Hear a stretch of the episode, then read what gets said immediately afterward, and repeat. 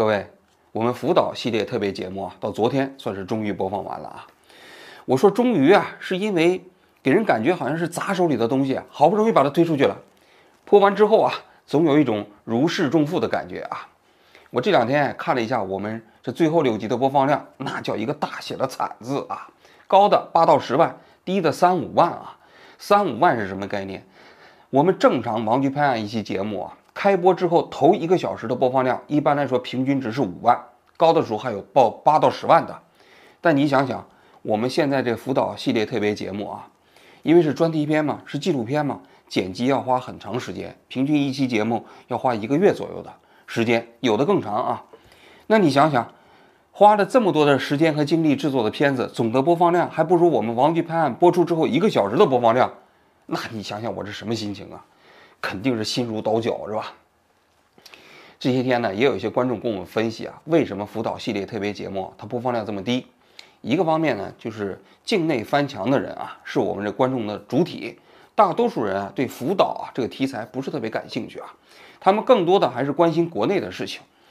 第二，海外华人群体啊。他们多数呢对福岛这个题材也不太感兴趣，因为他们大致相信啊日本政府的所作所为不会太离谱，所以呢他也没有太大的兴趣去仔细观看就是这么一个全景式的报道。第三个方面就是我们这个节目啊，因为大多数的采访都是日语的嘛，那么日语过程中我们要打上中文字幕，但是我们王局拍案平时的观众啊，很多人是听。后台播放的形式来听，开车的时候，做饭的时候啊，来听。那听呢，它实际上啊，它就是要求必须是母语，必须是中文。但是日语大多数人听不懂嘛，所以啊，它导致了很多人即便要看这个节目，他也困难。再加上王剧拍案呢，平时听起来不是那么费劲。但是我们这个题材做的是纪录片，你必须要拿出一个相对完整的时间，甚至在心态上啊，还得比较沉静。你才能思考这场灾难和普通人之间的关系，这个呢要求就比较高了嘛。所以在 YouTube 这个平台啊，它播放量惨不忍睹啊，也可以理解啊。不过说心里话，我觉得我们这十五期节目的质量还是非常高的啊。大家如果看过我们完整的十五期节目，可能会意识到我们这十五期的编排顺序啊，本身也是经过精心设计的。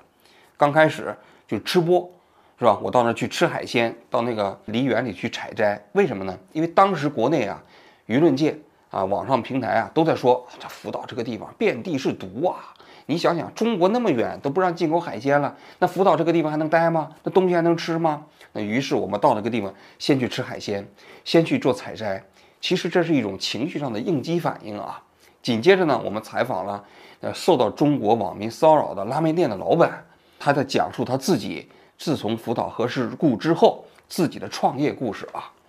然后在这之后呢，我们就采访了四个中国人。这四个中国人呢，都是由于各种各样的原因，在灾难前后生活在福岛这个区域的人。他们为什么生活在这儿呢？为什么不离开呢？为什么有的人还会逆流而上，生活在福岛这个地方呢？哎，我觉得他们的命运，中国人更容易理解，也更容易产生共情。在这四个中国人之后啊，我们就开始进入到无人区了。那进入到福岛的大熊町的无人区、浪江町的无人区，跟那科学家啊一起到无人区里头去测那个辐射值。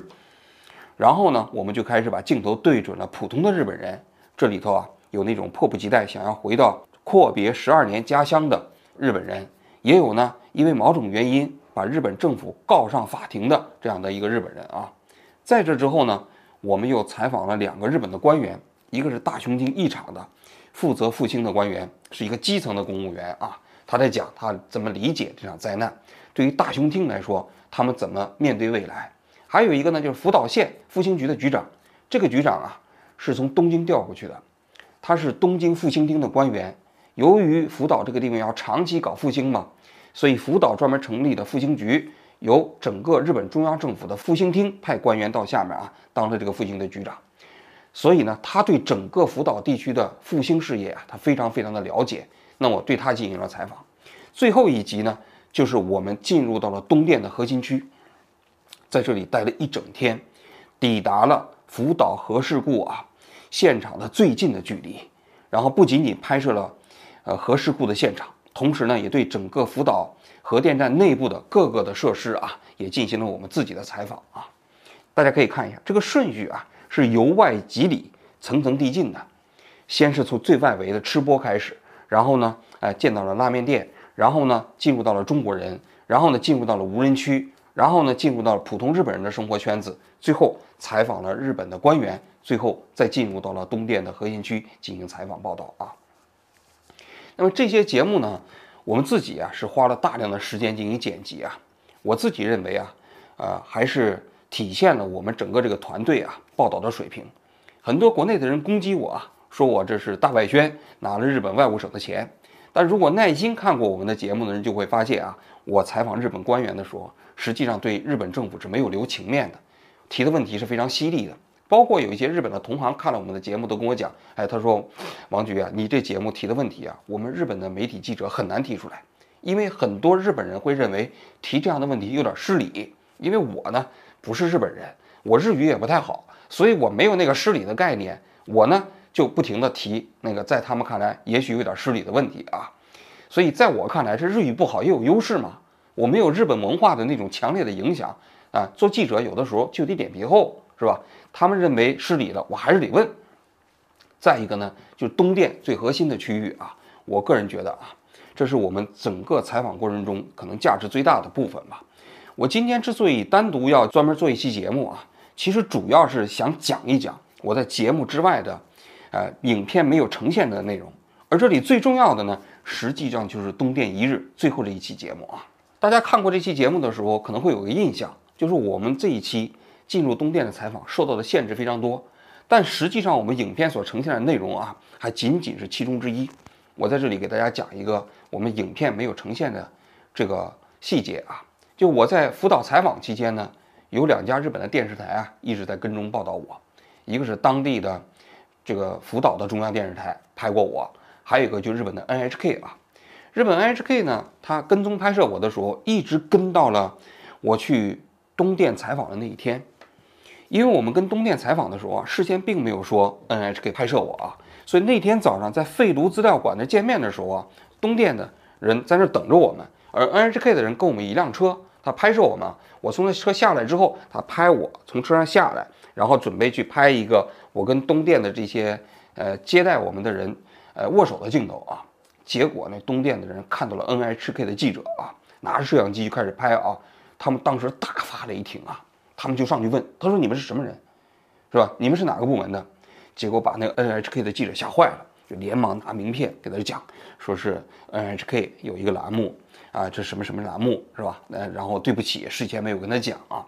因为当时我们的想法是，因为这 NHK 的记者只是拍我，他们又不进东电核心区，而我们当时约会见面的那个地点是东电的废竹资料馆，那个离东电的那个核心区还远着呢，所以呢就没有给东电讲。结果东电那个人员对着这个 NHK 的那个记者啊不依不饶啊，当场打电话核实啊，核实这个 NHK 到底有没有这个记者啊？为什么事先没有报啊？结果呢，NHK 的记者就在那不停的道歉。我当时有个感触啊，我才知道，就 NHK 啊，这个日本国家电视台啊，也相当于中国的 CCTV 啊，在日本社会中间的地位如此之低，我真是有感慨，也完全没有想到啊，就是东电这样一个企业的人，就面对 NHK 记者的那种态度啊，就给人感觉就是领导训下属，所以呢，NHK 的记者不停的在那道歉，后来呢，我们进入到。呃，东电采访的时候，NHK 的记者就在外面等着，因为他们也进不去嘛，因为他要等到我从东电里面出来之后啊，再接受一次对我他们对我的采访，要采访一下我进入到东电这一天见闻之后啊，采访完之后我自己的感受啊。那天晚上采访完之后，这 NHK 的记者私下跟我们讲，他说啊，东电这个企业十二年来啊，他们一直没有变。他说：“过去他们是这个样子，现在还是这个样子。”这句话给我留下了深刻的印象！什么意思呢？我自己也有一个亲身的感受啊，就包括我进入到东电采访这一天啊，我觉得东电这家企业啊，它在面对核废水的处理，包括核电站啊废炉的这个过程啊，应该在科学上他们做的非常非常的认真和严谨。比如说，这四个反应堆全部要废掉，一步一步自己制定计划。包括那些核废水，经过他们东芝的那样一套这个处理系统啊，把这里的放射性元素全部过滤出去，排放的这些水本身没有任何问题，完全达标。这个在科学上来讲，我自己的亲身感受来讲，也完全没有任何问题。但是，但是我要说但是啊，就东电这家企业，他们面对媒体的监督啊，面对公众的监督啊，他们在这方面做的完全不合格。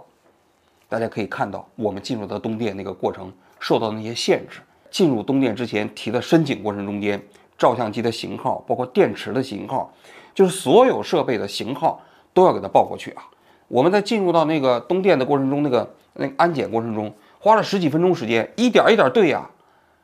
那么这个我们倒是可以理解。最关键的是啊，我们自己通过采访发现，就东电实际上它也面对媒体啊，你只要申请，它就可以进入啊。它所有的媒体进入到东电采访的时候啊，都是固定的路线，就是第一站是到那个东电的核反应堆面前，哎，待二十分钟，然后呢就开始进入到那个废水罐子、核处理水罐子那个地方啊，去拍摄啊，去给你讲啊，然后进入到那个分析检测中心，那分析检测中心完了之后就养鱼的，养鱼完了之后就进入到排海的管道那个地方，所有媒体进入到东电进行拍摄采访，全部是这个固定的路线。没有其他的路线，除此之外的任何地方都不能拍摄，而且在这个整个过程中间，所有的拍摄角度，就是尤其是那个核反应堆前面那个区域啊，都得经过他们的批准。他们给我们的理由就是说什么，呃，什么就是呃，那有一个摄像头啊，这不能拍呀；那有一个什么东西不能拍呀，是出于反恐的目的。我一直说，你东电炸不是因为恐怖分子把你炸了。是因为你自己操作失误炸了，哪来的恐怖分子关心你这一个废炉上面的有因为有一个摄像头啊？但是现在他们因为这样的规则，他就对媒体施加了无与伦比的限制，又导致啊他们在面对公众的时候啊，在我的理解就是一种极其封闭的态度，也是一种极其傲慢的态度。他们可能内心或许认为啊，就是我们自己可以做得很好。不需要来自于媒体和公众的监督，但在我理解，一个企业的社会责任有两个方面，尤其是对东电这样的企业，它由于自己的操作失误，给日本社会、给周边的老百姓造成如此的之大的这种灾难啊。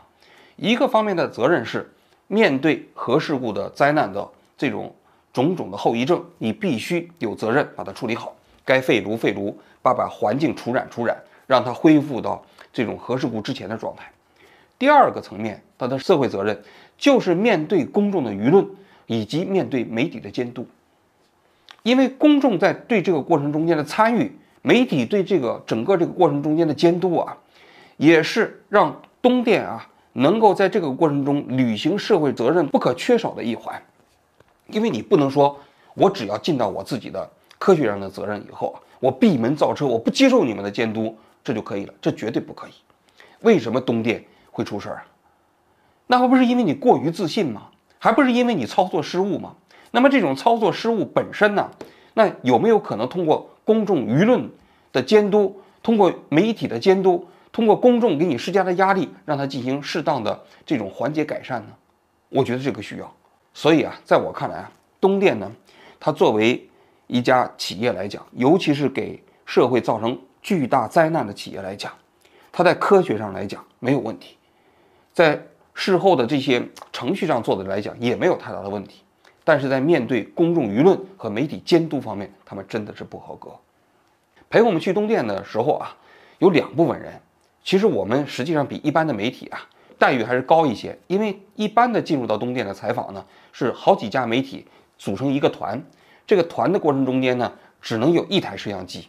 这一台摄像机进驻之后呢，你几家媒体啊共享这个资料。我们那天呢是只有我们一家媒体，没有其他的媒体。东电呢派了两组人来陪我们，一个呢是东电的东京的集团派了两个人，一个男的，一个女的，全程跟着我们。就是我最后干预我说不能再拍了那个人，那个男的就是来自于东京电力公司的总部的。还有一个男的，就是在镜头前反复给我解释的，或者到了到了哪一个现场啊，给我们介绍情况的。那个人就是东电核电站本地的人，他专门负责接待媒体，这几年一直不厌其烦地来做这份工作。其实他的家并不是在东电，这个核电站，而是在东京。他因为这份工作呢，他说他差不多每两周到三周的时间才能回一次东京的家。整个拍摄完的时候，我跟他聊天儿，哎，其实还蛮有意思的。我说，哎呀，你看你做这个工作啊，那要两三个礼拜，甚至一个月才能回一次东京的家。那这实际上也挺遗憾的一件事情啊，因为这个工作非常忙嘛，因为陪媒体去参观采访啊，往往那个行程制定完了之后啊，最后由于媒体的各种各样的要求呢，他们会拖时间，跟我们一样啊。那么他们就过这个过程中间也不能吃饭，你像我们那天拍摄的过程中，我们就没有吃饭嘛，中间嘛，他也就跟着我们没有一也没有吃饭，就进入到下一个环节了。然后呢，呃，最后在休息室的时候，我们在旁边在那个地方检查那素材，啊，他在跟我聊，他就说，他说，哎呀，这个其实也未见得不是一件好事儿哈，他就跟我苦笑啊。我当时看到他这个。话的时候啊，听到他说话的时候，我一下就在想到，这个日本男人也不太容易啊，啊，他可能觉得一个人在这个地方生活也挺好，甚至不回东京，他觉得没什么。我就问他，我当时就跟他交流，我我就说，那你觉得你们这种面对媒体的方式合适吗？他说他实际上决定不了什么，因为东电规定他可以说什么他就说什么，东电规定他可以带我们去哪里。哎，他就只能带我们去哪里？这一个巨大机器过程中间，所有人的都是螺丝钉。但我个人觉得，就是从某种角度来讲，正是由于这样一个庞大的机器啊，面对媒体过程中间的这样一种失真性的反应吧，可能也是这场核电站事故发生的原因之一。只不过这个原因啊，东电可能还没有意识到。最后啊，到我们采访的时候啊，留了四十分钟，在我们的整个的行程中了啊。这四十分钟呢，一个是要检查素材，就是我们在东电拍摄的过程中，要有一个专门的人给我们一条一条的在照相机里找，发现不行的就删，发现不行的就删。然后呢，按照规定呢，检查完素材之后，还给我们留了一个时间去采访，就是陪同我们那个人嘛。结果那个因为检查素材的时间太长，我们最后问的时候，就只能问一个问题就被打断了，就不可以再问了。这个当时啊，我。实际上是非常遗憾的，因为还有很多问题想问嘛，但是就是不可以了。那么当时我在跟那个陪同我们那个人就交流，我说你们这种检查素材的方式啊，我非常熟悉，因为我来自一个共产党国家，在做媒体记者，因为共产党对媒体就采用这种方式。我说我没有想到，我在日本做采访，我在日本做记者的时候，也享受到了在中国接受中国共产党。对新闻审查的方式，一下子我感觉我回到了中国。他在那笑，哈哈，是吧？我们当时也跟他承诺，播出之前我我们会把片子给他们看。后来我们在做东电这期节目的时候啊，他们不停的给我们打电话，说做完了没有啊？生怕我们啊这节目做完之后不经过他们的审核就播出去了。那既然我们答应他了嘛，我们肯定会给他个放嘛。所以最后我们在成片之前，我们把片子还是送给他们来来做了检查。检查的时候，他们对镜头提了一些要求，我们也按照他的要求改了啊。最后他还说：“他说最后那个环节，我们的片子里不是有一段，哎，我我问问题被掐断了吗？被他们打断了吗？”他说：“这段呢是由于我们自己的原因耽误时间了，所以呢最好掐掉，因为这个播出之后啊容易引起误解。”那传话人跟我讲的时候，我说：“这叫什么误解？是吧？因为当时是他们在检查我们的素材，不是我们自己耽误的时间。”结果呢？他们检查素材的时候，因为这照相机就这一台嘛，他们检查素材我们就没办法拍。结果呢，等检查完的时候，我们就只剩下那三五分钟了。所以我就说这不能删，一定要保留。这就是东电，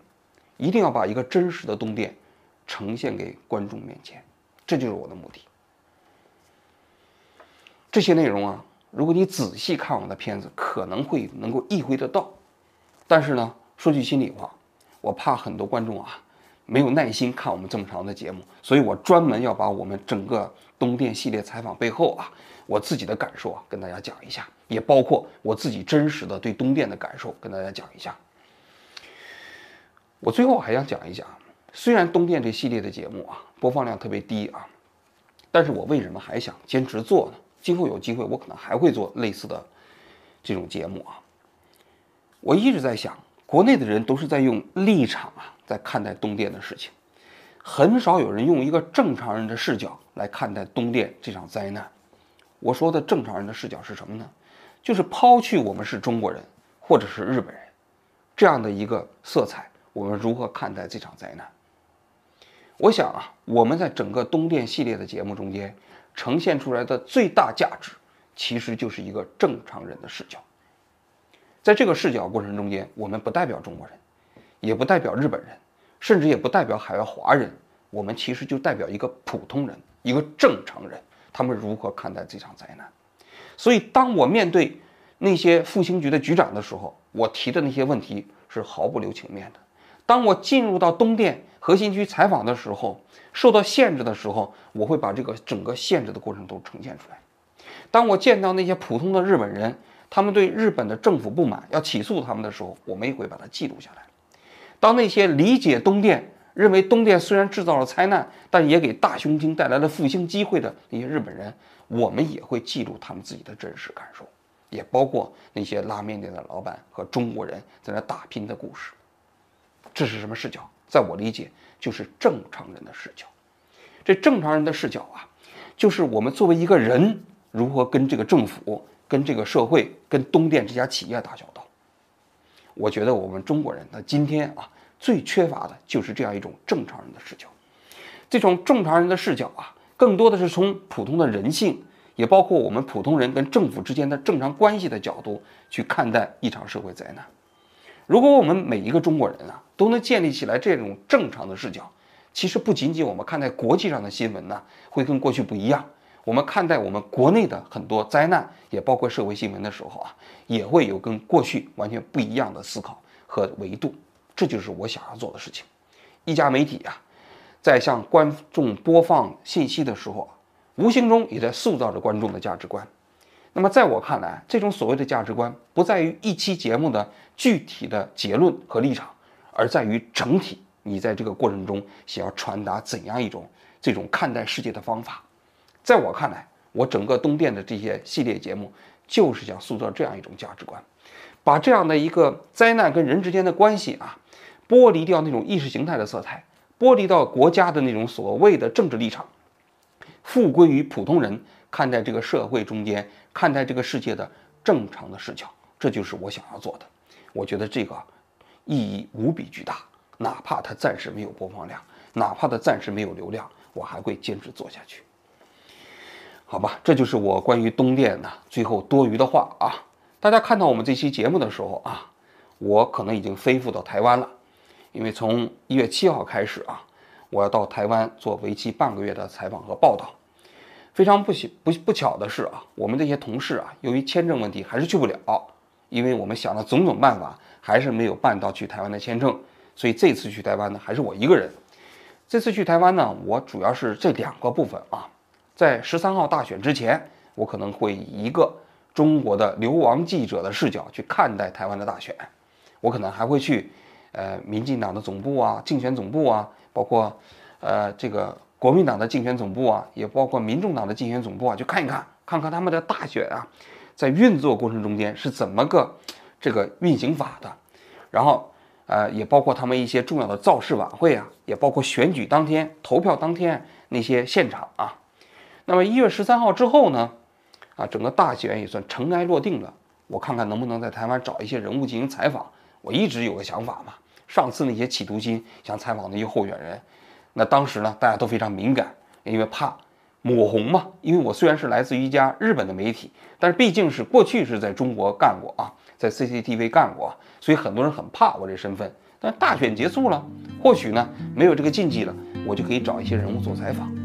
所以，我们整个的拍案啊，在一月份要恢复的话，估计要到二十号之后了。我也希望啊，我们拍案的观众啊，能够更多的来支持我们。呃，否则的话，按照我们前一段时期这个辅导这个系列的这个播放量，我感觉这个频道又快要破产了。哈哈，好，那我今天就讲到这里，我们台湾见。好，谢谢大家。